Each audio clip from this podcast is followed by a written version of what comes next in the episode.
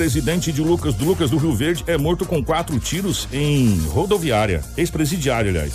Para salvar a mãe de agressões, jovem mata padrasto em Guarantã do Norte. Mais dois assaltantes da cooperativa em Nova Bandeirantes são presos em hotel. Rota do Oeste salva bebê engasgado no município de Sorriso. Esse estava no hotel, esse estava até bem, né? Não estava no meio do mato.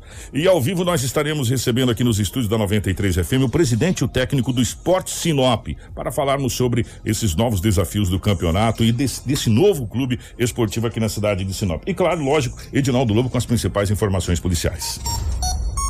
Jornal da 93. 6 horas e 50 minutos, 6 e 50 Lobão, bom dia, definitivamente, seja bem-vindo. Ótima manhã de quinta-feira. Quais foram as últimas ocorrências pelo lado da nossa gloriosa polícia nessas últimas 24 horas? Manteve a movimentação ou deu uma acalmada, Lobão? É, bom dia, um grande abraço. Foi relativamente tranquilo. Opa. Alguns roubos, algumas brigas, algumas confusões, acidentes, mas nada que chamasse atenção tão negativamente no município de Sinop. Então foi aceitável. Apesar que quando alguém furta ou rouba um celular, não é tão aceitável, mas não tivemos pelo menos a violência, né? o crime, ou seja, a tentativa de homicídio, o homicídio consumado. Então, várias ocorrências eh, foram confeccionadas, mas nada com tanta gravidade. Uma mulher de 30 anos de idade ontem foi até uma pizzaria no centro da cidade, saiu com uma família. Por volta de 20 horas e 40 minutos, já quase no toque de recolher, falou: está na hora de ir para casa. Ao chegar próximo à residência, da Rua das Violetas, foi abordada por um homem com uma, uma moto de cor escura. Aproximou-se da mesma e anunciou o assalto. Foi levado a bolsa da mesma. É, tempo que ele puxou a bolsa e acabou quebrando a alça, né? E foi levado 800 reais que estava na bolsa, o aparelho celular e outros pertences. O homem tomou rumo ignorado. Entendeu? Isso 21 e 40. Com certeza esse indivíduo sabia que esta família estava na pizzaria e tinha um dinheiro na bolsa. Ou então foi que ele seguiu eles. Seguiu, chegando ali no Violetas, foi abordado e anunciou o assalto. Triste isso aí, né? A família sai para comer uma pizza, aí a esposa, o marido, os filhos, de repente é abordado por um canalha desse, um desqualificado, um sem essência.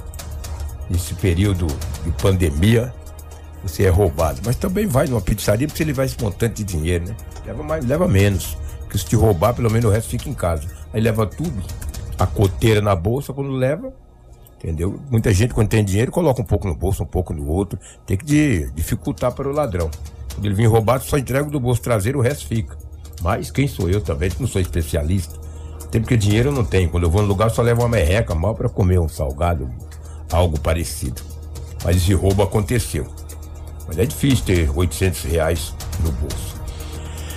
É, um homem que estava no semiaberto, eu vou te falar, cara. O cara já puxou uma cadeia brava, meu. O cara puxou uma cadeia já terrível. Ele é acusado já de vários. Olha, de roubo, de furto. Vamos ver, o roubo é o 157, o furto o 55, receptação 180. E esse homem, ele tinha saído, estava no semiaberto. E ele trabalhava, trabalhava, estava tranquilo. Comprou um aparelho furtado. E a polícia foi, a, a, a, vítima de 44 anos disse à polícia do roubo do aparelho celular. E a polícia começou a investigar, a polícia civil, a equipe da DEF, começou a investigar, investigar e chegou até esse homem. Ele estava na área central da cidade, na Avenida das Acácias. Aliás, estava até trabalhando. Mas como ele está no semiaberto, comprou um aparelho de produto de roubo, então ele passou a responder pelo artigo 180 entendeu? E o doutor é, Sérgio até arbitrou para ele uma fiança baratinha. 10 salários mínimos. Aí ele não tinha, vai voltar pra cadeia. Salário mínimo hoje tá mil e quanto? É, tá mil, mil e noventa, mil. É, salário pagar 10 mil. É, 10 mil reais. Arbitrou 10 mil. Dá pra comprar três, quatro aparelhos daqui. Bela fiança, doutor. É, bela fiança, doutor Sérgio. bela fiança. É porque o cara tá no semi-aberto, já saiu da cadeia, vai, vai comprar coisa roubada. Bela fiança, 10 mil. O doutor falou, não, nem, nem te leva pra lá, é 10 mil reais um aparelho celular, Kiko, que jeito vai é ter. É 1.045 salário mínimo, com 10 salários mínimos daria 10.450 reais. Belo salário, Lomar. Salário. Belo, salário. Bela, é, bela fiança. É. O celular ficou caro, hein, meu irmão? Pelo amor de Deus, Porque hein? a fiança era arbitrada de 1 a 100 salários. O doutor falou, não, vou dar 10% do, que eu, do, do máximo. Vou te dar 10 salários. Daria 10.450 50 reais. reais. Belo salário nosso também de 1.045 reais, hein? Que beleza, hein? Maravilha, esse salário também. É tão bom que a gente até esquece o salário mínimo. E daí esse homem que ele, ele tem 32 anos. Tem, tem umas imagens dele, mas não vem ao caso, não, porque o cara já tá naquela base, entendeu? Larga a mão disso aí. É, rapaz, olha, ontem uma, uma mãe, era 11h30 da manhã, ela estava de bicicleta Tá tendo, tá tendo aula presencial? Tá, tá. Ah, porque no boletim de ocorrência diz que a mãe foi buscar os filhos na escola. Muito obrigado. Falar nisso, até fazer um convite aqui, eu sei que a assessoria nos ouve, convidar a secretária de Educação para a gente fazer um balanço desse, é. dessas a rede municipal a rede tem municipal, retorno de aulas, é, mas a estadual não. E são, é, se, no caso, que é minha filha, na segunda-feira é amarelo, na terça-feira é a verde, na quarta-feira é amarelo, na quinta-feira né? verde, e aí na sexta-feira faz um reforço de, é, dos grupos lá. É o modelo e, híbrido. Que, é, quem quem optou por levar, não é todo mundo não. É, teve pai que não optou, falou, não, não vou mandar meu filho, esse fica à vontade. A gente optou por levar, então tá levando e tá dando certo por hora. Mas, desculpa, Lobão, só pra, pra Não, voltar. mas legal, é. legal. Porque no boletim de ocorrência disse que ela foi levar o filho, na, buscar o filho na escola, 11h30. Falei, caramba, essas aulas voltam, não voltam, um dia vai. É. E daí, no momento que ela pegou os filhos, que ela estava retornando, um homem aproximou-se da mesma com uma moto e disse para ela assim: é, passa o aparelho celular. Ela puxou da mão dele e falou: entrega o celular que eu te mato. Eita. Ela com as crianças é, acabou entregando o aparelho celular. Ela, ela estava de bicicleta. Um detalhe: o aparelho dela estava no bolso traseiro, estava no bolso. A mostra, no mínimo. É, né? Aí ele puxou ela, no que ele colocou a mão no bolso, ela ainda tentou tomar de volta e falou: entrega que eu te mato. Como ela estava com duas crianças, resolveu entregar o aparelho celular. É um A11, um aparelho A11, entendeu? E ela muito triste, acabou registrando o boletim de ocorrência.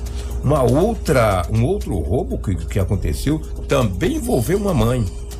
Ela estava de bicicleta com duas crianças, uma na garupa e uma na ali na frente, aquele. No quadro ali. É, exatamente. A gente Uma... antigamente carregava as pessoas sentadas ali, né? É, é já carreguei é, muito. É. Uma criança tem 10, estava na garupa. O de 7 estava na frente. E ela pedalando.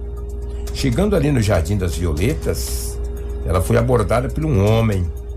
O homem, com muita truculência, aproximou da mesma, puxando o aparelho celular ela até houve a negativa a princípio, não queria entregar. A criança de 10 anos caiu na pista de rolamento. Que isso? Bateu a cabeça, ficou com um trauma muito grave que vai ter que. E foi para o hospital particular para poder fazer uns exames. Você vê o ladrão o prejuízo que ele trouxe para a família. Esta mãe de 28 anos de idade estava com uma bicicleta, com uma criança de 10 anos e uma de 7. O ladrão aproximou-se da mesma, puxando o aparelho celular com muita, com muita força, empurrou a bicicleta, empurrou a mulher, né, no que empurrou ela. Ela acabou caindo, ela não caiu, mas a criança de 10 anos caiu, batendo a cabeça na pista de rolamento, tendo um trauma muito grave. Depois a criança foi até examinada no hospital para ver a gravidade do trauma, porque ele bateu a cabeça. Uma criança de 10 anos, o de 7 não se feriu. O ladrão tomou rumo ignorado saindo em alta velocidade. A Ana Carla aqui da, da live, hum. ela, ela disse que essa mulher que estava com a criança na bicicleta é irmã dela e Olha que aí. a criança é autista. É mesmo? É, que estava na, na bicicleta. E Ana, obrigado, tá, não minha querida? Tinha, é. Porque teve dois ela, fatos de é, bicicleta. É, dois, dois Você similares. fala essa do Violeta, é, do A11? É, é, é do, do, acho que do primeiro roubo, ah, né? Do não, 11 não, 30 da manhã. não dessa criança que se machucou, acho que da outra criança lá. Entendi. Obrigado, tá, Ana, pela, pela participação, pois tá? esse boletim estava lá, eu falei, puxa vida, dois roubos envolvendo e similar, mães, né? Mães, envolvendo mães. E com crianças na com bicicleta. Crianças. É. Entendeu? Você vê só, uma mãe rapaz, com, a, com a criança na bicicleta, a outra também. Só que uma criança era um pouquinho maior, com 10 anos estava na garupa. A criança menor estava no guidão ali na frente. O de 10 anos bateu a cabeça, deixando um trauma muito grave. Entendeu? É, é complicado, cara. É de, o tal do ladrão. Ah, Ó, essa modalidade, ah. essa modalidade, ela tinha, de um tempo para cá, ela tinha dado uma cessada. Não que não acontecia, mas não com tanta, com tanta frequência né? É, era assaltos à bolsa. Esse horário mesmo aqui, sempre chegavam uns três, quatro boletins de ocorrência de mulher é, que tinha é. bolsa roubada. Seis horas da manhã. É, era o horário, né? Mulher que tinha bolsa roubada, que caía, tá vindo pro serviço, geralmente sozinha, que esses caras são covardes pra caramba. Eles são muito covardes, muito covardes. Quando ele pega um parrudo na frente dele, ele, até o linguajar muda. É. Né? Agora com mulher são muito valentes. Né? Eles procuram, principalmente as vítimas estão mais fragilizadas. Então, e horários também aonde não tem reação. Agora parece que está voltando de novo, né, Lobo? E com voltando de truculência. Nesse com caso truculência. especificamente aí teve um menino que se machucou, né? E, e duas, duas mães, duas senhoras que foram assaltadas é, e, e levaram os seus, seus pertences. E Então, olha o horário, né? Que É. é 11 e meia da manhã. horário, de- horário de escola, horário de pico ali, mas às vezes está num lugar um pouquinho mais, mais, Mais mais afastado, que a pessoa vê que não tem ninguém, aproveita ali, né? Porque quando a pessoa grita, geralmente as outras pessoas vêm pra rua, né? Vem pra rua. Aí o bandido corre, entendeu? Mas um deles estava armado, tá? E é- isso é perigoso. Você vê um cara desse, um indivíduo desse, dar um tiro numa mãe, né? Por causa de um aparelho Por causa de um celular. aparelho celular. É, E a mãe com as crianças, cara. Foram três roubos. E as três envolviam. A primeira mulher foi comer a pizza, tava chegando em casa, tinha criança. A mulher que, a irmã dessa senhora que mandou pra live aqui pra, pra gente, era 11h30, também tinha criança. E a outra era 17 horas, também tinha criança. Que a Aí criança acabou se machucando. Bateu a cabeça ficou com trauma grave. É o que está no boletim de ocorrência. Vamos falar um pouco da. Ali daquela. das agências bancárias da cidade de Nova Bandeira. Nova Nova Bandeirantes. Bandeirantes. É, levantar até um assunto, Lobo, Sim. rapidinho. Pois não. É, a gente teve quatro que trocaram tiros com a polícia na primeira leva e vieram a óbito, correto? Sim, correto. Aí depois mais dois Mais dois, também que são saíram, seis. que são seis. Só que agora vem um X. Será que estão todos ali no mato mesmo? Sabe por quê? Hum. Porque essa dupla foi presa no hotel. No hotel. Essa dupla estava tentando negociar um veículo, Um veículo, um exatamente. Uhum. carro na cidade e, ou seja, eles se separaram. Sim. É, é igual, igual com a Ti, né? Eles Igual não vão Ti, junto. é. Eles vão cada um para um lado. Schlap, né? Então, é, teoricamente, eles não estavam juntos, não estão juntos, estão separados. A polícia é, é, subentende que esses dois foram presos ontem em um hotel no centro da cidade de Nova Bandeirantes. Eles poderiam, supostamente, eles estariam juntos com os dois que foram mortos na segunda-feira. De repente eles foram para um hotel. Aí, mas quem prendeu foi a Polícia Civil da cidade de Nova Bandeirantes. Quando a Polícia Civil da cidade de Nova Bandeirantes descobriu que eles estavam ali, pediu o apoio da GCCO, a GCCO, que é o, o Grupo de Combate ao Crime Organizado de Mato Grosso, que também está lá, e prendeu os dois homens. Prendeu os dois homens. E daí o seguinte: eles tinham todos os apetrechos. Que, Ali, ó. do- ah, Quem, dinheiro. quem tá acompanhando a nossa live, quem não tá no rádio, a gente tá mostrando aqui todos os Sim. apetrechos. Quem tá acompanhando a live tá Armas. vendo. É, Hum. Olha lá, quanta grana, entendeu? Quanta grana. Fuzil. Fuzil, entendeu? Tinha tudo, tinha remédio, entendeu? Um detalhe, Hum. as informações de uma fonte que um desses presos é de uma cidade bem próxima ali de Carlinda e o outro é do Nordeste. Tem as fotos dele. Bota a foto desse Morfete aqui, Marcelo, já que ele tá preso mesmo, é ladrão de banco, entendeu? Olha quanto dinheiro, hein? Olha as imagens É, aí, as ó. imagens. O pessoal tá vendo ali, ó. Falei pra você, a o GCCO quantidade de coisas apreendidas. GCCO estava junto, deu apoio, entendeu? E esse magrinho aí de bigodinho, olha aí, o GCCO. Esse magrinho, é esse aí, esse é do Nordeste. Esse é o ladrão, esse é o especialista. As informações que obtive. E o outro mais jovem é de Carlinda, uma cidade da região norte. E pelo de jeito, ele é especialista aí, até de fuga, sabe por quê? Porque ele tava no hotel, né? Esse é- é da Por região pouco que ele não. É, né? Porque esse conhece a região, é, a cidade. Esse daí, esse é de Carlinda. As informações obtidas. E esse é do Nordeste. Por- Esse é o Fera. pouco eles não vazam. Ah, É porque o pessoal desconfiou, né? E aí acabou acionando a polícia. É, um foi abordado na rua. Na rua, Falou, exato. vem aqui, cidadão, vamos conversar ali, a gente precisa bater um papo. e aí conversaram com ele, não teve, não teve acordo. Não teve e aí acordo. foram até uma residência. Na residência encontraram esse fuzil, Sim. encontraram roupas, um monte de coisa e uma chave do hotel. Aí no hotel também encontraram mais coisas, mais Exatamente. situação dessa, dessa situação toda. Aí Eles tinham redes, estavam prontos para uma fuga. Está prontinho. Olha, prontinho tavam- para uma fuga, entendeu? Que coisa, né? O crime não compensa, né, Kiko? Nunca compensou, Kiko, Rafael, ouvintes.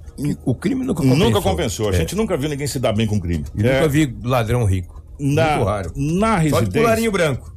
É, no colarinho branco tem uns. É. Na residência foram apreendidos notas diversas, é, fuzil, é, essas roupas camufladas que a gente está mostrando na live, carregador. É, olha, gente, foi preso um arsenal lá, uma, uma grande quantidade de, de, de, de, de coisas. É, remédios, olha aí. Ó, tudo. Esse, esse, cara, eles estavam preparados. preparados. Estavam preparados, né? É, realmente para essa situação toda. E agora eles vão ser recambiados aí, vão, vão ter que entregar os outros aí, né? Outra galera se é que vai entregar. Exato. Agora, isso abre um parênteses aí. Será realmente que está todo mundo ali naquele mato ou já tem gente que deu no pé?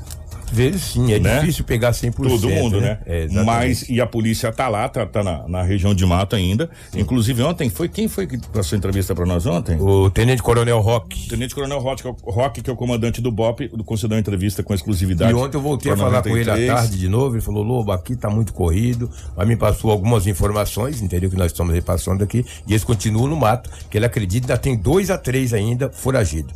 Agora, esse aí tem que falar em quantos que eles estavam, né? Sobraram dois vivos, foi uma pena, mas ou, eles vão dizer em quanto que estavam, se é 10, se é 11, se é 12, porque seis já foram. Trocaram tiro com a polícia e não resistiram. Dois foram presos, são oito. Se tiver 11, faltam 13. Se tiver, foram 12, faltam quatro. Agora eles vão dizer realmente em quanto que eles estavam. É, eu, estou tentando compartilhar com o Marcelo que a gente pegou aqui, nós estamos com o nosso site aqui. É, no site A Gazeta tem é, provavelmente o delegado falando aqui. Eu estou tentando mandar para o Marcelo o vídeo para ver se a gente consegue rodar, para ver se dá tempo da gente rodar. Marcelo, acabei de te mandar aí. Se você conseguir compilar o áudio e mandar para a gente aqui, é, o delegado que fala dessa, dessa prisão, é, de, dessa modalidade que algum tempo atrás ela se tornou é, praxe na região. Nós tivemos vários assaltos, é, denominado Novo Cangaço. Novo Cangaço, é, esse é o nome. Aqui na região. E desses assaltos que aconteceu, inclusive aconteceu um em Sinop, na época que o comandante da, da Polícia Militar era o Pereira, se eu não estou enganado. Lembra, Lobão? aqui na. Lembro. O pessoal tirou de R15 aqui, até dentro da City Lara, disparo de R15 dentro da City Lara. Ali foi, foi um, um Deus nos acude naquela época. E fizeram um, um terror aqui. E depois fugiram, tal, troca de tiro, até, se não me engano, acho que o carro da, da TV, na época, era a TV Capital, tomou um tiro, se é, lembra disso? Furou, Tava o Dunga, se não me engano, o Dunga Osvaldo dentro, enfim, né? E foi um rolo danado. E aí depois, a polícia conseguiu fazer a, a prisão de vários desses aí. Depois nós tivemos aqui perto, na cidade de Vera, o assalto ao Cicred em Vera. Ali todos morreram. Marcelândia todos. também, todos. É, aí em Marcelândia, outro assalto na mesma modalidade, confronto com a polícia todos morreram. Nessa e, região aqui perto de Sorriso, na, na é, cidade. Ali para Ipiranga, para aquela é, região ali, acho que todos, engano, morreram. todos morreram também. E agora estou triste que dois estão vivos. E esses aí agora estão ali. Aí um, e a informação que consta que aquele do bigodinho que estava preso algemado é, é o, o, cabeça. o, cabeça. da coisa especialista da situação toda. Né? Agora cabe à polícia fazer toda essa, essa varredura, essa operação, mas o cabeça da operação toda caiu juntamente com um comparsa e a polícia fez o, o trabalho da prisão dos, dos mesmos e agora estão à disposição da justiça. E pela conta da polícia, que foi o que eles tentaram localizar pelas imagens, tá faltando de 3 a 4 de ainda. 3 a 4. É. Né, para ser pegar. capturado. Né? É, então foram, vamos fazer a conta: quatro mortes na primeira, no primeiro confronto, com dois mortos agora no segundo confronto, são seis. Com, com dois, dois presos, são oito. É. Eles estão calculando. De 11 a 12. De 11 a 12 pessoas. Então, de 3 a 4. É, de 3 a 4 pessoas ainda questão falta. de tempo, né? Para ser preso, é, e só que agora a gente não sabe também. Se estão no mato. Se estão no mato, já seria do mato, porque essa, essa dupla que saiu do mato já te alerta uma, e, uma situação. É, será que é, eles permanecem no mato ou eles conseguiram desviar? Porque foi igual é. a Coati. Um pouco foi pro mato, um pouco foi para um lado, um pouco foi pro outro. Porque a rota de fuga era uma aeronave. Deu errado. Deu errado deu errado porque a polícia conseguiu chegar antes no aeroporto, no aeroporto e, e, eles tiveram que pegar outro rumo. Mas aí precisa saber se todo mundo pegou o mesmo rumo ou não pelo jeito do que está acontecendo, não pegaram o mesmo rumo, não. Eles pegaram rumos diferentes e isso é, realmente está fazendo com que a polícia agora fique, pense bem se vai permanecer ali no mato ou se vai tentar uma outra estratégia, né, Lobão? Uma Essa... coisa eu digo, dificilmente, Kiko, esses ladrões do novo que é denominado novo cangaço, vai vir roubar na região norte do estado. Não, não vem mais não. Não vem mais Vamos não. Eu acho que é a última. É. Vamos ouvir o delegado. Essa, a gente, a gente é, copiou essa, essa, essa, essa entrevista que está no site da Gazeta. Nós pegamos o site da Gazeta de Cuiabá, da capital do estado. O delegado falando sobre essa prisão. Vamos acompanhar. Nesta manhã, a Polícia Civil conseguiu prender dois suspeitos que participaram dos roubos ocorridos no último dia 4 contra as cooperativas de crédito da cidade de Nova Bandeirantes. As prisões ocorreram na cidade de Nova Monte Verde no momento em que os suspeitos estavam negociando a compra de um veículo. Em poder deles foi encontrado o valor aproximado de 35 mil reais, bem como roupas camufladas utilizadas inclusive na prática delituosa, um fuzil e munições. Eles serão autuados pelos crimes de roubo majorado, associação criminosa e porte ilegal de arma de fogo e munições de uso restrito. Vamos agora representar para que essa prisão em flagrante seja convertida em prisão preventiva. É importante ressaltar que a ação foi realizada por policiais civis da delegacia de Nova Monte Verde, que aliás a Polícia Civil local, por conhecer bem a região, vem auxiliando muito no trabalho investigativo, que por sua vez está bem avançado. As diligências continuam até a localização e a identificação de todos os envolvidos nessa empreitada criminosa. Informação com credibilidade e responsabilidade. Jornal da 93. 79, vamos fazer justiça aqui, igual hum. o delegado falou, os policiais civis de Nova Monte Verde que fizeram a prisão dos dois. É, e, aí chamou o pessoal e falou: vem cá, é, nós temos um negocinho pra vocês aqui, ó. E um presente. apoio, né? E é. aí veio toda a equipe lá Sim. e pegou esse aparato. Mas foi o que eu falei é. no começo: quem prendeu foi a Polícia Civil. De, de Nova Monte Verde. Nova Monte Verde. Nova Depois Monte Verde. pediu apoio, GCCO Claro, é porque eles estão na operação. Força de segurança, né? né? Todo tá mundo. Todo né? mundo lá na operação, meu irmão. Nego no meio do mato lá, embranhado, lá tudo ralado de, de, de capim gordura, daquele negócio que corta. Você tá doido, rapaz. É o povo tá tudo. Que bom, pelo menos tem dois agora que vai poder contar a história. É, né? Vai poder contar a história. E não e aproveitou a... nada da grana. Ah, né? Que beleza. É isso que eu falo, meus amigos. Já ficou é, dois dias no hotel ainda. Valeu, valeu a pena tudo isso. Né? Valeu a pena tudo isso. É, arriscar a vida, é, não só a sua, enfim, de, de, pessoas inocentes ali. Valeu o quê? O que que eles curtiram? Curtiram muriçoca no meio do mato é, capim gordura, tudo cortado, carrapicho, é, carrapato e por aí vai, fome, frio, né? É, sede. E aí? E alguns agora não tá nem aí mais para contar a história. Então será que vale a pena? né? Cara, é difícil, né? É, é, esse negócio de crime é muito mentiroso. Acho que tem muita gente que assiste filme demais de Hollywood e acha que as coisas funcionam igual filme. Não funciona igual filme, irmão. Se você atirar na polícia, a polícia não vai correr igual lá, não. E os caras. E, e, e, e, o Rambo, o Rambo, é, a gente só conhece um. E agora o Lázaro, né, também. Eu tive, eu tive não, eu li ontem, cara, é, no grande site do, do país, que o Lázaro manteve o contato no, com o advogado e disse pode se entregar. É, é bom para ele. Diz que está negociando é. através da, da mãe, Sim. né? E enfim, mas Isso assim, quer dizer que já não está no mato, mas tudo indica entre são aspas, né? são informações é, que está correndo Suposta, na mídia é, nacional, é, em, sites confiáveis que Sim. há uma possível negociação Sim. para que ele se entregue. Sim. Mas enfim, né? Porque e também já leva leva a crer também que já não está mais nem no mato, né? O pessoal está procurando lá sem sem ter ninguém lá. Mas pois enfim, é. isso é uma outra situação. Mas, é mas nesse caso específico, parabéns às forças policiais, né? É verdade, parabéns, parabéns à polícia que tirou de circulação aí, pelo menos mais dois. Mais né? dois. Ele tem que cumprir uma bela de uma E pegaram mais de 45 mil, hein, velho? Em grana ali. É, com eles, né? É, mais de 45 eles, mil reais. Informações extraoficial que aproximadamente 900 mil eles levaram? reais foram levados. A polícia recuperou já uma boa parte. O coronel tinha falado pra gente 200 alguma coisa, é. mais 45. E, Mas ainda falta muita grana. E, gente, não engane vocês que a polícia, se a polícia está investigando a situação, porque a polícia está investigando essa situação. Porque é muito golpe de sorte também eu saber que o Dinaldo Lobo tem 900 mil reais na carteira dele. Eu tenho que ter informação que o Lobo recebeu de alguém esses 900 mil reais. Verdade. Ainda mais em se tratando de uma cidade é, pequena como é a Nova Bandeirantes, que geralmente o montante vai para fazer o quê? É, pagamentos, é, geralmente é assim, né, Lobo? Pagamento, então, não, não engane você que a polícia pode investigar, que a polícia está investigando se houve informações privilegiadas, uma série de situação aí, tá? Então, Esses dois continua... vírus vai contar tudo. É, a polícia continua nessas investigações aí. É verdade. O, minha querida Rafaela, tivemos um ex-presidiário, que eu falei presidente. É, quando você falou é, presidente, eu, falei, eu, assustei, falei, também assustei. Foi um erro meu, o ex-presidiário, que ele foi assassinado é, no próximo ao terminal rodoviário, que ali é movimentadíssimo, uma avenida maravilhosa da cidade de Lucas do Rio Verde. Próximo ao terminal rodoviário de Lucas do Rio Verde, a tiros. Que história foi essa, Rafael? Com quatro tiros, exatamente. Edilson Gomes da Silva, de 45 anos, foi morto é, nas primeiras horas da manhã em Lucas do Rio Verde por um motoqueiro que ainda não foi identificado pela Polícia Militar do município. A polícia, inclusive, investiga a motivação da morte e lembrou que a vítima era conhecida por ter várias passagens criminais. De acordo com as informações, o crime aconteceu ontem por volta das 5 e meia. Populares informaram que a vítima estava no terminal junto com os outros homens quando o atirador chegou em uma Honda Bis. Em seguida, o homem sacou a arma de fogo e atirou diversas vezes contra a vítima, que foi atingida por quatro disparos.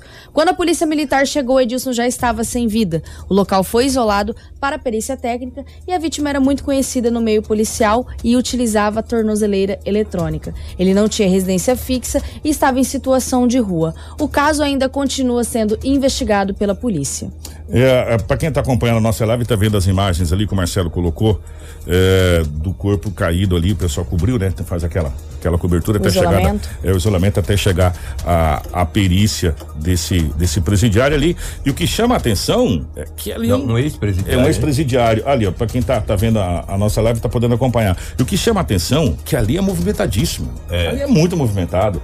É, entrada e saída de ônibus, uma avenida maravilhosa. O terminal rodoviário fica mais. Se atravessa a cidade inteira, né? para chegar Opa, lá. à frente do, do passo é, que nós temos ali. Cara, muito movimentado realmente ali o terminal rodoviário e aconteceu essa, essa situação e é pleno luz do dia, né? Pleno luz do dia que chama atenção. Gente, atenção para essa situação. Para salvar a mãe de agressões do padrasto, o jovem é, acabou matando mesmo na cidade de Guarantã do Norte. A Rafaela vai contar essa história.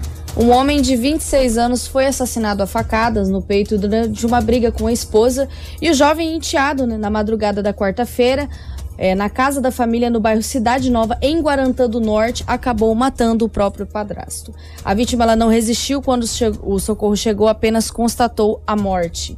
A mãe do jovem acionou a guarnição da Polícia Militar, que isolou o local e comunicou o fato para a Delegacia de Polícia Civil, responsáveis pelos procedimentos do andamento da ocorrência.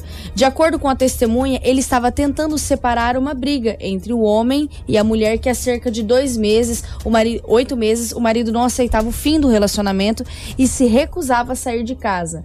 Desde então, a vítima passou a chegar constantemente bêbado em casa e agredia a mulher durante essas discussões da briga do casal. Ainda de acordo com o relato da testemunha, na noite da terça-feira, a mulher estava em casa com o filho quando o homem chegou mais uma vez bêbado e teria começado a brigar com a esposa e tentar agredi-la. O jovem confrontou o padrasto e, para defender a mãe, os dois teriam entrado em luta corporal. Em determinado momento, o padrasto teria se armado com um pedaço de madeira e o jovem com uma faca. Momento em que a mulher entra no meio para tentar acabar com essa briga, mas os dois acabaram indo para a rua, saindo da residência. A testemunha disse que quando foi ver o que estava acontecendo, encontrou o ex-marido caído, ensanguentado ao lado do portão da casa e o filho já não estava mais no local.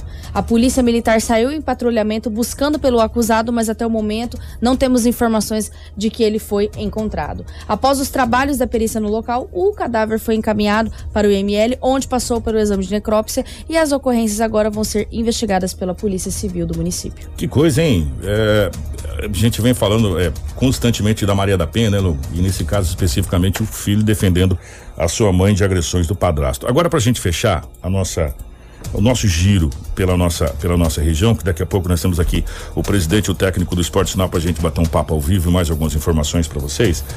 É, quando a gente costuma dizer para vocês que é necessário separar é, o joio do trigo, separar as coisas e ver os dois lados da moeda, é para essa informação que a Rafaela vai dar agora. Quando nós cobramos e cobramos dura a Rota do Oeste aqui, para que a Rota do Oeste cumpra aquilo que ela assinou em documento lá atrás, quando foi feita a sessão da BR-63, a concessão da BR-63, para que a empresa Rota do Oeste, que era uma perna da Odebrecht, administrasse e fizesse valer a duplicação, os viadutos, as travessias, as coisas que foram colocadas no contrato, que não foram feitas. Agora, a gente separa muito bem a equipe da Rota do Oeste, que faz um trabalho sensacional e a gente vem falando muito bem sobre essa situação para vocês. O atendimento que a Rota do Oeste presta na concessão que compreende aqui do Camping Clube até ali é, é Itiquira, que a Rota do Oeste comanda aqui na região do, do Mato Grosso, a, a equipe, os funcionários fazem um trabalho brilhante e às vezes muito além do que ela foi contratada para fazer, né? Que é justamente esse caso que a, que a Rafaela vai é, falar para você agora que é a respeito de uma criança engasgada que foi salva, sabe por quem? Pela equipe de atendimento da Rota do Oeste. E a situação aconteceu na BR-163. A ação rápida da equipe de socorristas da Rota do Oeste, em Sorriso, salvou a vida de um bebê de cinco meses que acabou se engasgando na BR-163 durante uma viagem com a mãe e outros dois irmãos. A criança chegou desmaiada e roxa na base do sistema de atendimento ao usuário e foi atendida pelos socorristas Graziele Parlou, que fez as manobras para desobstruir as vias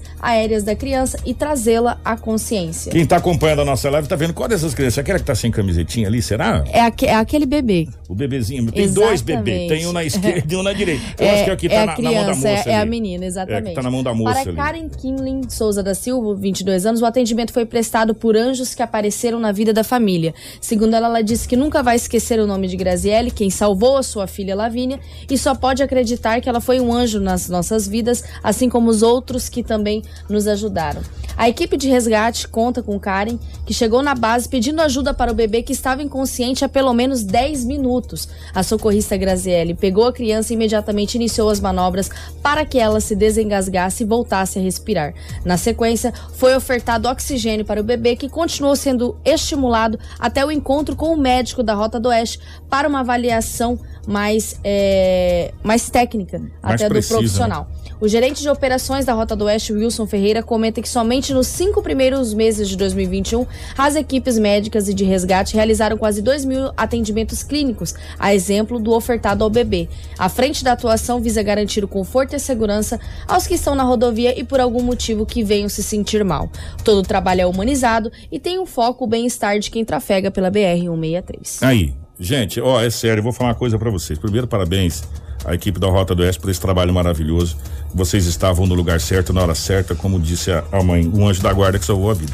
Eu vou ser sincero para vocês, ninguém se importaria de pagar o pedágio, ninguém reclamaria de pagar o pedágio se nós tivesse uma BR duplicada com segurança para a gente trafegar com tranquilidade com os nossos veículos, porque o atendimento já é prestado de maneira de maneira excelente. Então, é, ninguém, ninguém ficaria zangado de pagar o pedágio, ou ninguém fica zangado de pagar o pedágio quando você tem um serviço bem prestado. O serviço dos funcionários são ótimos, é um serviço ótimo. Agora, o serviço da empresa é um serviço ruim. Uma BR com buraco, sem acostamento, com acidentes todos os dias. A cada dia que passa, mais e mais vidas sendo ceifadas pela BR-63 devido a acidentes.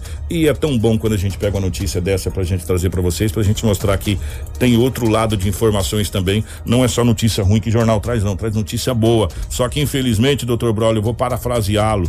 Infelizmente, às vezes nós somos obrigados a ser o ralo da sociedade, chega muita coisa ruim para que a gente noticie para vocês. Infelizmente, é, é, essa é a vida da imprensa. É, mas a gente gostaria muito de trazer mais notícias boas como essa é, trazer notícias que, por exemplo, o salário mínimo não é mais 1.045 ou 1.100 como colocar aqui, sim 3.400, que a inflação no Brasil realmente ela não, não, não exista. E o dinheiro que você use hoje para comprar no mercado, no mês que vem você consiga comprar a mesma coisa que eu duvido você conseguir comprar hoje, a mesma coisa que você comprou mês passado no mercado, né? Que nós tenhamos aí uma desigualdade extinta no Brasil, que as pessoas tenham igualdade, tenham direito, que todo jovem tem direito à educação e que a droga tenha sido abolida definitivamente da nossa sociedade Enquanto isso não acontecer, infelizmente, a gente vai ter que trazer mazelas, essa é a realidade. Porque a desigualdade desse país faz com que as mazelas aconteçam. E essa é uma realidade dura e, e crua da nossa sociedade, infelizmente. E essa pandemia mostrou isso não só a nível de Brasil, como a nível de mundo. A pandemia trouxe para o Brasil que as, as pessoas ricas acabaram ficando até mais ricas, você quer saber, com a pandemia. E os pobres, que estavam pobres, estão miseráveis hoje. Essa é a realidade. Infelizmente. Edinaldo Lobo, mais alguma informação da polícia, meu querido? Não, que tive setor policial. Um grande abraço, bom dia. Grande abraço, Lobão. Rafaela, vamos trazer rapidamente essa informação aqui é, da IFMT. Atenção, meus amigos. Preste atenção nessa informação da IFMT, importante para você. Iniciou no dia 5 de junho, é, com encerramento no dia 5 de julho, as inscrições do processo seletivo 2021 para os cursos técnico em administração da IFMT em Sinop. O curso é gratuito, pagando apenas a taxa de inscrição no valor de 50 reais. E a nossa equipe do Departamento de Jornalismo da Rádio 93 FM conversou com o professor da IFMT, Jair Aniceto, para falar sobre esse curso que está sendo ofertado pela instituição. Importantíssimo para a gente estar tá aqui divulgando na 93 FM. Sim, nós somos do Instituto Federal de Mato Grosso e nós estamos com o curso técnico em administração, com vagas abertas, melhor, inscrições abertas até o dia 5 de julho deste ano.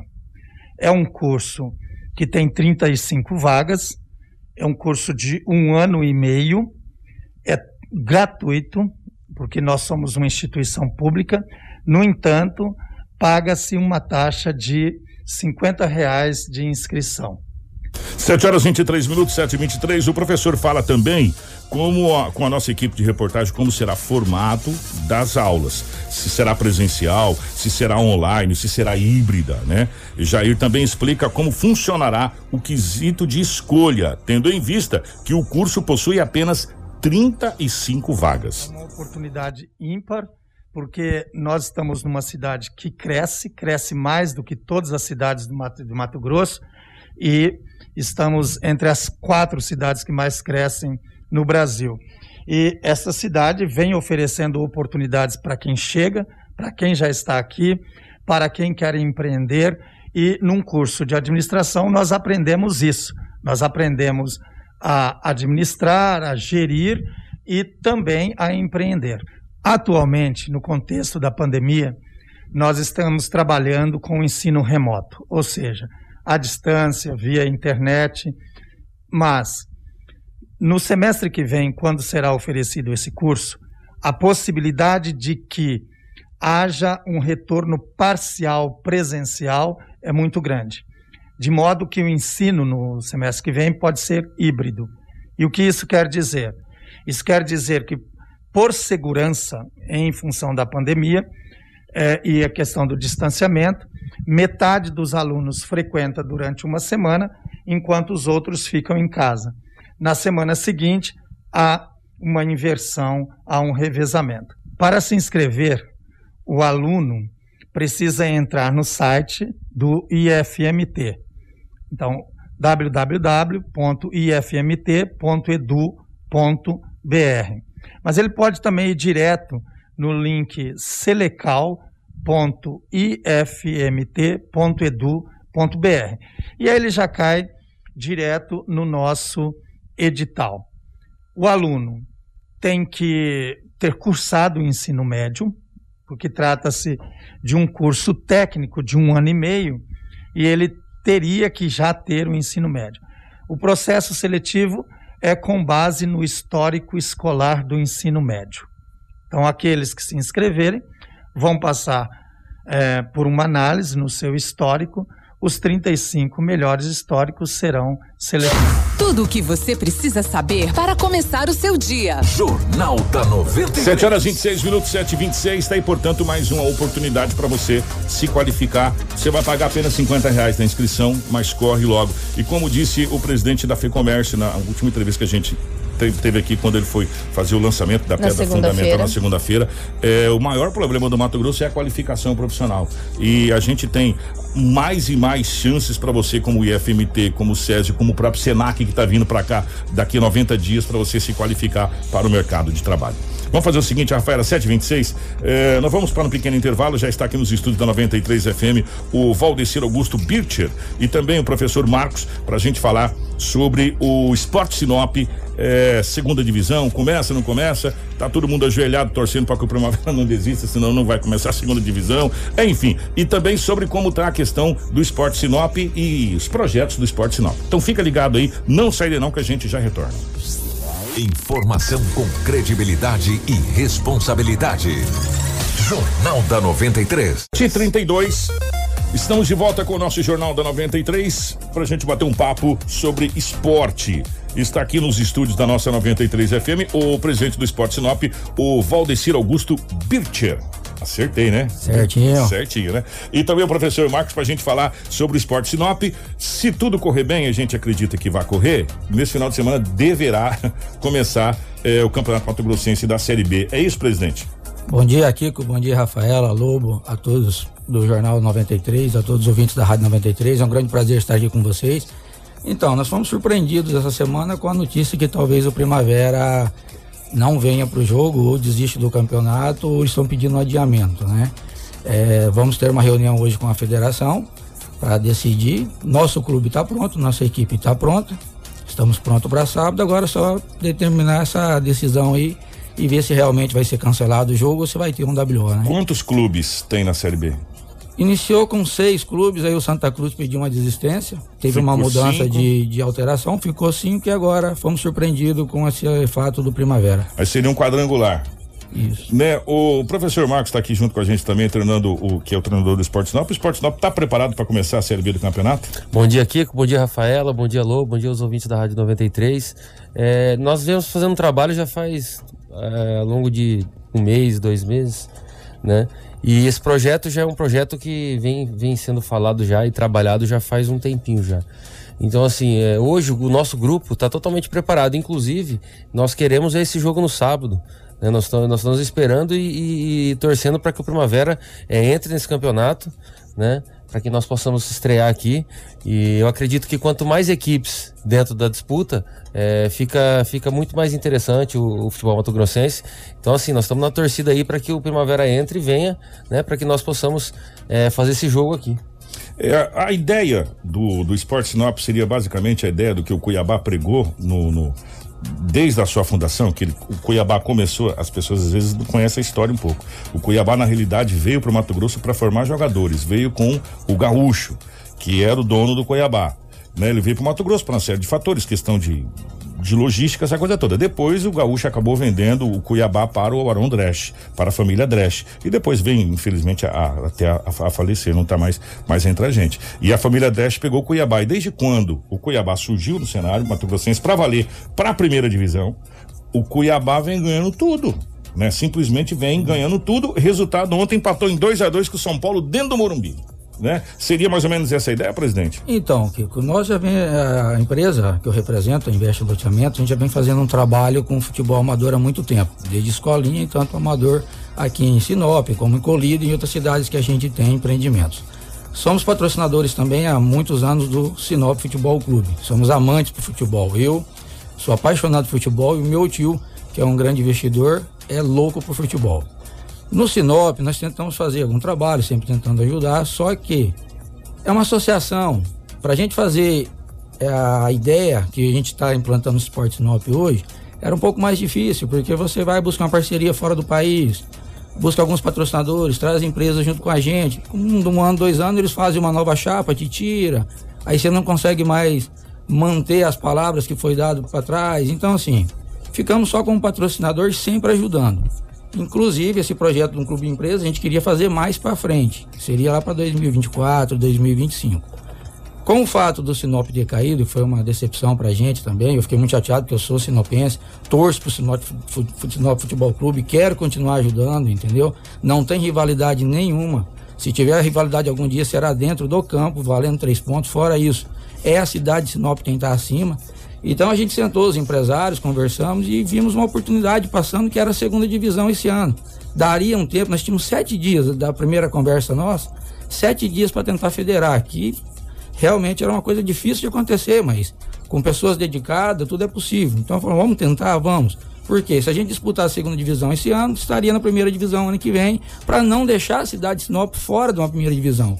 Para quem gosta de futebol, isso seria muito ruim. Para a gente, nós não estamos querendo aceitar esse fato, por isso que a ideia é de antecipar o projeto. Foi audacioso, conseguimos em sete dias fazer um mega trabalho desde criação de logo. Nossa equipe trabalhou maravilhosamente. Conseguimos federar a CBF, federação, pagamos todas as taxas, participamos do arbitral e estamos indo na segunda divisão. Montamos uma equipe de primeira divisão. A folha salarial nossa hoje é de primeira profissionais realmente trabalhando no clube, um CT próprio, tudo isso com dois meses de vida praticamente. E, existe espaço para dois clubes aqui, Sinop?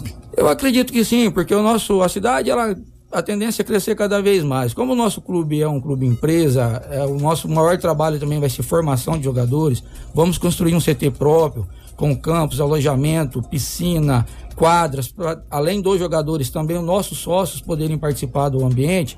A nosso grande projeto é a formação de jogadores. Vamos buscar títulos sim, vamos brigar contra os grandes, mas o projeto nosso principal é fazer com que o Sinop seja um polo do norte para formar jogadores. Eu, vou perguntar para o professor Marcos essa, essa pergunta, eu vou direcionar para o professor Marcos, porque eu acho que tem muito a ver com, com futebol. É, vou voltar a fita um pouquinho no tempo, tá? O Sinop da segunda divisão, que subiu para a primeira divisão do Mato Grossense, que foi o primeiro campeão Mato Grossense do interior, até então era só a capital que ganhava, era misto, Cuiabá, Dom Bosco, é, Operário, aquela região, e o Sinop foi, quebrou o tabu, depois veio o Sorriso também, uma maravilhosa equipe, na época de Krieger, era fantástico. É, a cidade se mobilizava pela equipe. Você no estádio não tinha como entrar, era todo mundo comendo pipoca, xingando o juiz, é, era uma, uma belezura. E aí, os anos foram passando, o futebol mato-grossense é uma draga desgraçada, desculpa a palavra, desde o do final de Carlos Orione, e vem passando por presidente, e, e a coisa vem ficando cada vez pior. E, e, e, e, a população dos municípios foi perdendo interesse. Então, de um público de 7, 8 mil pessoas no estádio, a gente já colocou mais de 10 mil pessoas no estádio. Foi declinando, declinando, declinando, declinando, declinando. Hoje, Sinop era recordista até no último campeonato público, vocês lembram disso? 500 pessoas, né? Ao que se deve isso, professor, ao seu ver, você que vive futebol? Bom, é, eu cheguei no Mato Grosso em meados de 2005, né? Naquele aquela equipe do Vila Aurora lá de Rondonópolis. Que era um campeão. time massa. É. Vila Aurora era um time massa. Outro exemplo, União de Rondonópolis, União, Vila Aurora. É. Rondonópolis é basicamente Sinop. sim, sim. Então, assim, eu vivi uma fase áurea aqui do futebol mato-grossense. Não só em Rondonópolis, né? Que eu também atuei nas duas equipes, no Vila e no União. Também no Cacerense em Cáceres era, era impressionante o público, né? Dentro do estádio. É, lembro, me lembro também de vir jogar contra o Sinop aqui, 2006, se eu não me engano, 2007. É, também o estádio também lotado. Lotado. Aí até, até quando, quando eu, fui, eu encerrei minha carreira como, como, como atleta e passei para a área técnica. Aí eu fiquei fora, né? Fiquei em São Paulo. Eu fiquei sete anos na base do Corinthians e tal. E quando eu voltei para cá, é, eu realmente me surpreendi. Porque o futebol mato-grossense, na época, uma coisa que movia era público. Né? E aí hoje nós temos agora o Cuiabá como representante na Série A, tivemos o Luverdense na, de, como representante na Série B, porém o futebol mato-grossense, ele, ele caiu, ele não subiu. Tecnicamente, o futebol que de anos atrás, eu acredito que era muito mais atraente. E hoje, por conta de tudo essa, essa questão, nós estamos tentando resgatar, que agora nós temos um, um, um time de Cuiabá na Série A, né? Então, o futebol mato-grossense hoje, ele é mais visível. Hoje ele é mais atraente. Mas aí, professor, a gente cai de novo naquela situação dos clubes e dos presidentes que são clubes diferentes, que são tem que ficar passando pires, pedindo pelo amor de Deus, a gente me patrocina. Aí o que que faz? Aí chegando no final do ano faz um catado de jogador, né? Aí vê qual é o técnico que está disponível no mercado para trazer. Não tem um planejamento, não tem um projeto. Por quê? Porque o, o nosso futebol, o futebol mato-grossense, não te dá essa base de você ter um projeto né? De, de, de, você projetar. Já o Cuiabá projetou porque é uma empresa. Eu vou, vou na série D, eu tenho um projeto, isso, tal, aquilo, aquilo, outro, tal, enfim, e conseguiu. Mas não é todas as, todos os clubes e tradicionais clubes não vão conseguir fazer isso. Então, por isso que o Esporte Sinop sai um pouco na frente hoje, porque você vê em dois meses apenas de criação, a estrutura que nós montamos de um CT, onde os jogadores estão bem recebidos, todos quartos com ar-condicionado, piscina, quadra de areia, campo, eles treinam lá mesmo, todo reduzido físico, só sai de lá para ir para o estádio pagamento em dia, fisioterapia o dia inteiro, acompanhamento médico, enfim. Não é qualquer clube que consegue fazer isso. Por que nós estamos conseguindo? Porque realmente é uma empresa, tem um investimento, as pessoas que estão vindo com a gente estão tá acreditando no projeto. Nós não pedimos patrocínios, nós vamos vender patrocínio. As marcas vão querer estar sendo representadas porque eles vão ter retorno. Quando você pede patrocínio, você não tem nem condição de dar o retorno para quem está te ajudando. Então a ideia é realmente uma empresa. Tem advogado, tem assessoria de imprensa, tem comissão técnica, jogadores, uma gestão. Primeira coisa que nós fizemos com o Esporte Sinop, nós como investidor, os patrocinadores que estão junto, o grupo ali que está apoiando, foi contratar uma gestão exclusiva para o clube. Então hoje tem uma equipe que faz a gestão do clube, então extremamente organizado. E é nesse caminho que a gente acredita que o sucesso vai vir. Quantos passos tem o projeto? É, esse espaço é o ano. Esse ano tal coisa, ano que vem tal coisa, ano que vem tal coisa. Em quantos passos vocês esperam tá ali, é, não digo na primeira divisão, mas está ali brigando por uma série B, num, numa série C, é, enfim, ou brigando para ser campeão da série D. Quantos passos, presidente? É, o, o, projeto principal hoje é subir para a primeira divisão. Então, assim que montou o time. Do Mato Grossense. Mato Grossense. Nós já montamos uma equipe que disputaria a primeira divisão com toda qualidade para disputar uma segunda. Estamos tratando a segunda divisão com muita seriedade. É uma boa equipe, uma boa comissão técnica. Então, assim, o primeiro passo é subir, para que Sinop esteja na, é, o time, a cidade de Sinop esteja na primeira divisão ano que vem. Na sequência, a gente já vai iniciar o trabalho do CT, que é um trabalho que vai ser muito importante para o clube, porque é onde nós vamos trabalhar a base, formar uma base realmente forte. Se manter na primeira divisão do ano que vem, almejar talvez ali uma Série D, uma vaga para uma Copa do Brasil. Eu acredito que ali para 2023, 2024, a gente já está disputando os campeonatos de cenário nacional. Né? Mas a ideia é se manter na primeira divisão, brigar por um título Mato Grossense com certeza, mas sem fazer loucura também, porque mais do que você sair gastando dinheiro é, à toa, desnecessário, às vezes, para brigar só por um título, você deixa de fazer uma base. Eu acho que com uma base bem feita, o título vai vir com, com uma sequência de um bom trabalho, né? Claro e evidente, professor, que nessa época que nós estamos vivendo de pandemia, o campeonato quanto mais curto, melhor para o clube que ele tem menos gasto. Porque se não tem público, você vai ter que desembolsar mesmo, o público não está indo para o estádio, porque o estádio de porta fechada. Mas quando o público voltar e vai voltar, a gente vai estar tá vacinado, se Deus quiser. O ano que vem, eu acredito que a gente já vai ter eh, os campeonatos com público, já. Eu acredito, fielmente, vamos acreditar que até o final do ano a gente vai estar vacinado aí, todo mundo, chegou mais vacinas no Brasil e as coisas começam a andar, a gente vai ter vacina. É, com esse campeonato, desculpa, esse campeonato pífio com o Campeonato Mato Grossense, pífio, o Campeonato Mato Grossense é pífio. Tem uma equipe só e uma segunda equipe que despontou aqui agora, que é a cidade de Nova Mutum, que está com um time maravilhoso Nova Mutum. Lembra o Sinop, do, do, auge do Sinop, lembra o sorriso de Krieger, do auge do sorriso, porque a cidade abraçou o clube, sabe aquela coisa maravilhosa. Lembra aquele, aquele futebol antigo nosso, né? Basta saber até quando isso continuará. Fora isso, você tem o operário mal das pernas, o Dom Bosco, o clube tradicionalíssimo, mal das pernas, o Mista, então não vou nem falar. Lá de Rondonópolis, a gente acabou de falar agora, tinha o, o Vila, extraordinário, União de Rondonópolis, que ainda é, sobreviveu e está conseguindo se manter. Agora nós temos o Sinop, que já está mal das pernas já faz um tempo, surgindo agora, se Deus quiser, o, o Sinop. É, e acabou, gente. O Luverdense também voltou a ser um time convencional, acabou aquele patrocínio, sobrou o Cuiabá né?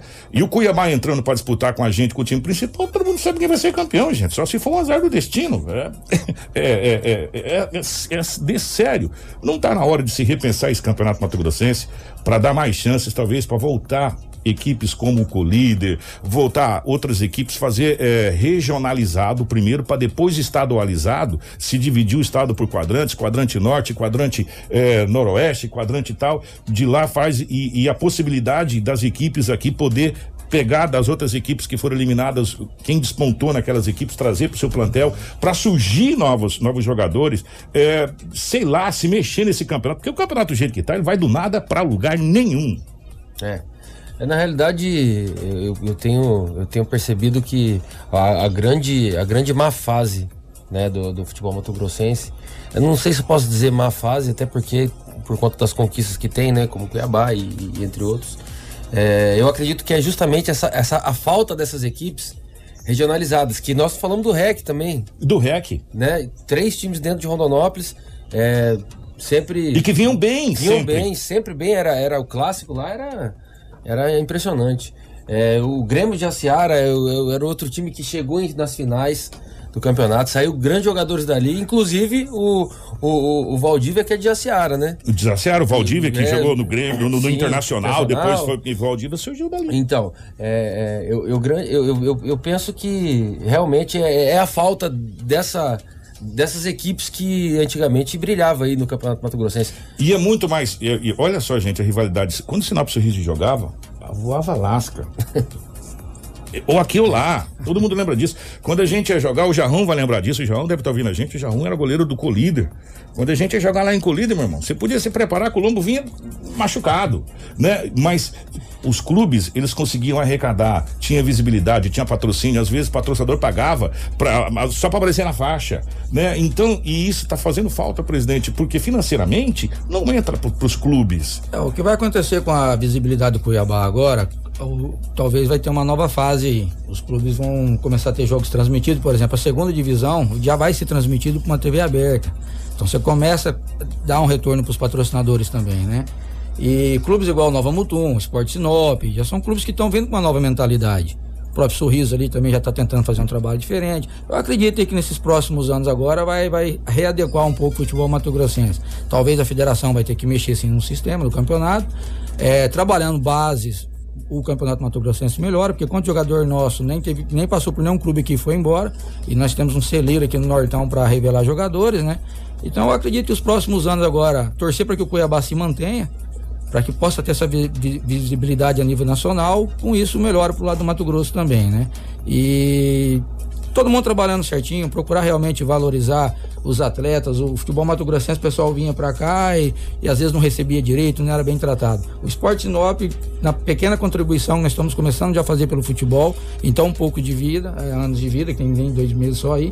A ideia nossa é isso, é mostrar que eles são jogadores, são atletas. A nossa apresentação foi feita com muita qualidade, valorizando a cada atleta, pai de família, pagamento em dia, cuidados com eles e os próprios jogadores. É bonito você ouvir falar, é, jogadores de 30 anos que estão tá no nosso plantel, que rodou o Brasil, falar: não quero ir embora daqui mais. Achei o meu lugar, então isso é gratificante pra gente. E vamos tentar tratar os atletas com esse respeito, a cidade com muito respeito, os patrocinadores com muito respeito e fazendo um trabalho sério, um trabalho profissional. Acho que a gente tem um caminho bonito aí pela frente.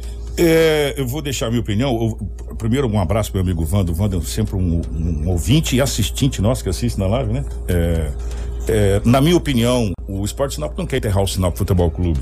Tanto é que o Sinop Futebol Clube já até mudou de nome uma época, se vocês lembrar. Foi feita uma logomarca nova. O Sinop Futebol Clube deixou de ser Sinop Futebol Clube, virou Sinop Esporte Clube, se eu não me engano, na época. Depois voltou a ser Sinop Futebol Clube de novo, é, com a nova gestão. É, se fosse assim, não poderia ter São Paulo, Corinthians, Palmeiras, Santos, é, Bragantino é, e Lobo. E outros times é, em São Paulo, não poderia ter no Rio de Janeiro Fluminense, Flamengo, Botafogo é, e por aí vai. No Rio Grande do Sul não dava para ter internacional. Tem espaço, sim, para duas equipes aqui. E vai se destacar a equipe que tiver melhor gestão. Só para é fazer simples. um adendo a esse seu comentário, a nossa empresa, que é que ajudou a fundar o Esporte Sinop, é a patrocinadora do, do Sinop, Sinop hoje. Quem está lá ajudando o Sinop com uniforme, com tudo, que esteve apoiando o Sinop mesmo no momento difícil, foi a empresa. Então não nós queremos jamais matar nenhum time. A ideia nossa é que os dois times vá bem, que vire um clássico na cidade. Se for ter rivalidade, vai ser dentro do campo. Que seria bacana. Fora do né? campo, nós temos que torcer para a cidade de Sinop. Nós somos empreendedores aqui e eu quero que o nome de Sinop esteja no Brasil e até fora. Agora, só para a gente fechar, presidente e, e, professor, a gente sabe que a saída do futebol brasileiro, que tá no, o futebol brasileiro está em decadência.